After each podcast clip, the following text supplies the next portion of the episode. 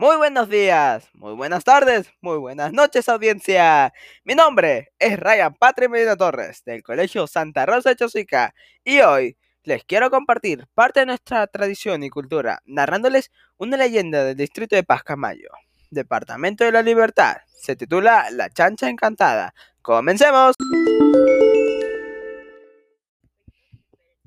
Había una vez un borracho que salía de un bar y por el camino se encontró con una chancha. Como vio que no era de nadie, se la quiso llevar, pero la chancha lo estaba llevando a una playa.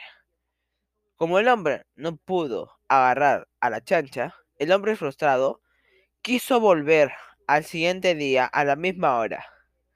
Se llevó un fierro y de pronto vio la chancha y se lo clavó en el cuello. La chancha gritó de dolor como si fuese una persona.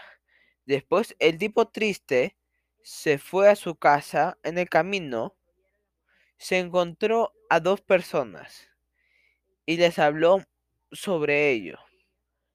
Ellos dijeron que la chancha era una bruja, que siempre fastidiaba a los borrachos de por ahí, que se transformaba en una chancha para que ellos cayesen en su trampa de la avaricia.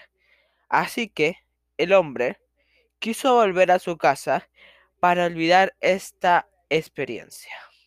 Se dice que cuando la bruja murió, ya nunca más se vio a la chancha.